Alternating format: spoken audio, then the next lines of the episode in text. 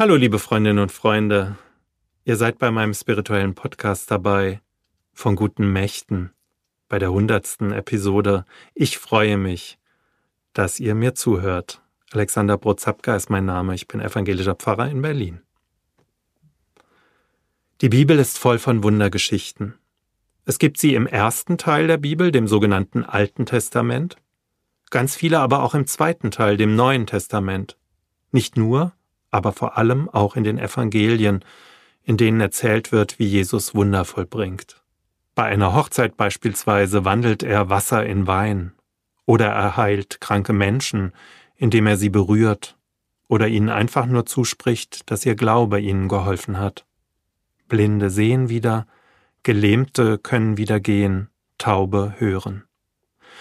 Sogar von zwei Totenerweckungen wird berichtet. Viele moderne Menschen haben mit diesen Wundergeschichten heute so ihre Probleme. Und in der Tat, mit unserem aufgeklärten, technisch-wissenschaftlichen Weltbild betrachtet, sind das allenfalls nette Geschichtchen. Aber daran glauben? Das geht vielen dann doch zu weit. Auch vielen Menschen, die mit Religion und Glaube durchaus etwas anfangen können. Sie bleiben bei dem Thema Wundergeschichten sehr zurückhaltend. Ich finde das auch erst einmal gut so. Was wären wir Menschen ohne unseren kritischen Verstand, ohne Dinge in Frage zu stellen oder einfach als wahr hinzunehmen? Ich bin froh um diesen kritischen Geist. Aber wer Wundergeschichten gleich so ganz abtut und ihnen keine Bedeutung zumisst, der nimmt sich etwas Entscheidendes für das eigene religiöse und spirituelle Leben, finde ich. Klar, mit der Brille der Wissenschaft gesehen, die Wissenschaft gibt's ja eigentlich nicht, aber mit dieser Brille gesehen halten die Wunder den Blicken nicht stand. Für den Glauben, für ein spirituelles Leben braucht es sie aber.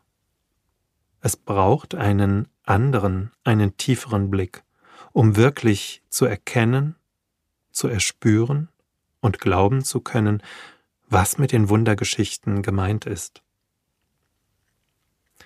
Eine der vielen Wundergeschichten der Bibel ist mir in den letzten Wochen ganz besonders wichtig geworden und nahe gekommen. Im Februar war ich für zehn Tage in Schweigeexerzitien im Haus Hoheneichen in Dresden. Das ist ein geistliches Zentrum, in dem vor allem Exerzitien, also geistliche Übungen im Geist von Ignatius von Loyola, angeboten und durchgeführt werden. Es ist ein Ort der Stille, Meditation und Konzentration auf das Wesentliche. Dort habe ich die Geschichte, die ich heute mit euch teilen möchte, wieder einmal gehört und trage sie seither in meinem Herzen. Es ist die Geschichte vom sinkenden Petrus. Kurz nach meinen Exerzitien ist mir die Geschichte übrigens wieder begegnet, und zwar in Zinnowitz auf Usedom.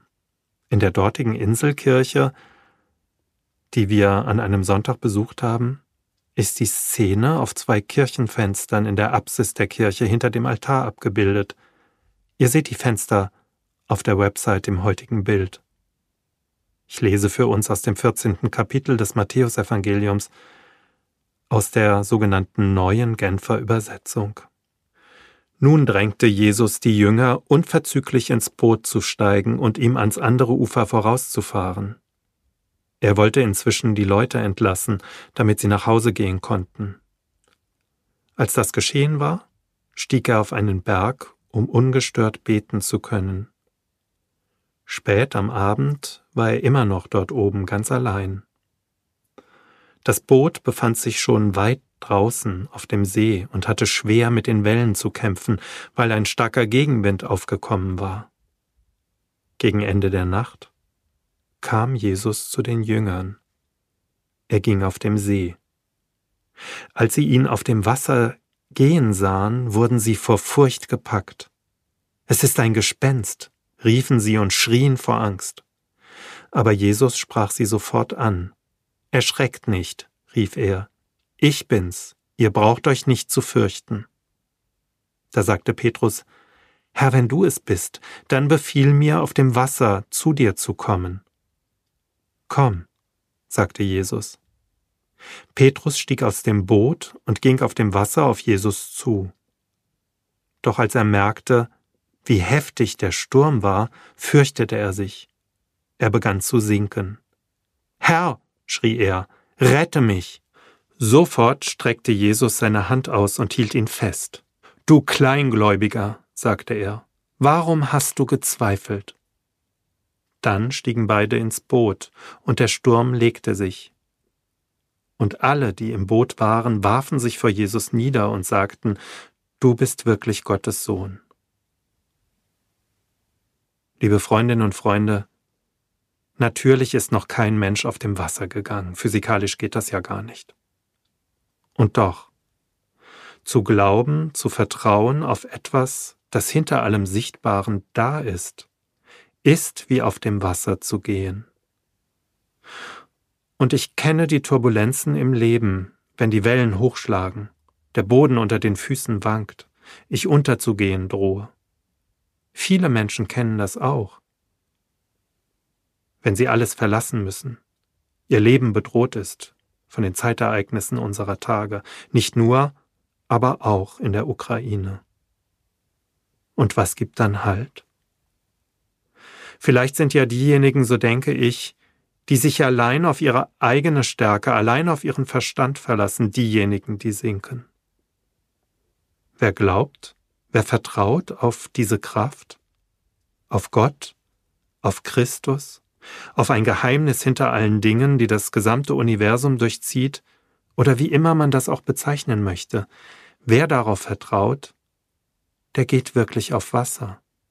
Und dem und der können auch die Wogen, die im Leben über uns hineinbrechen, am Ende nichts anhaben.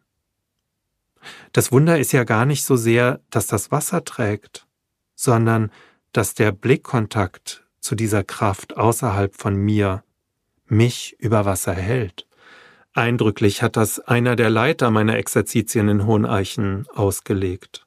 Er hat davon gesprochen, dass es immer wieder im Leben diese Wende brauche, in unserer christlichen Tradition gesprochen, den Blick auf Christus hinzuwenden, auf ihn, auf seine Kraft zu vertrauen und sich und die inneren Blicke auf ihn hin auszurichten.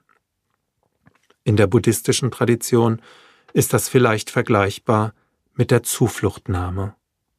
Kann ich mir vorstellen. Liebe Freundinnen und Freunde, so wird diese und so werden auch viele andere sogenannte Wundergeschichten für mich wertvoll und bekommen eine besondere Tiefe. Mit dem Blick des Herzens und wenn ich mein eigenes Leben in ihnen spiegele. Dann gehe ich über Wasser, wenn ich auf Gott schaue und nur dieser unsichtbaren Lebenskraft vertraue. Ich werde von Blindheit erlöst und höre neu. Der Glaube löst aus so mancher Lähmung des Lebens. Ich lade euch alle ein, mal die Wundergeschichten nicht durch unsere gewohnte wissenschaftlich aufgeklärte Brille, sondern mit einer, tja, wie nenne ich sie, geistlichen Brille zu lesen. Das macht Spaß.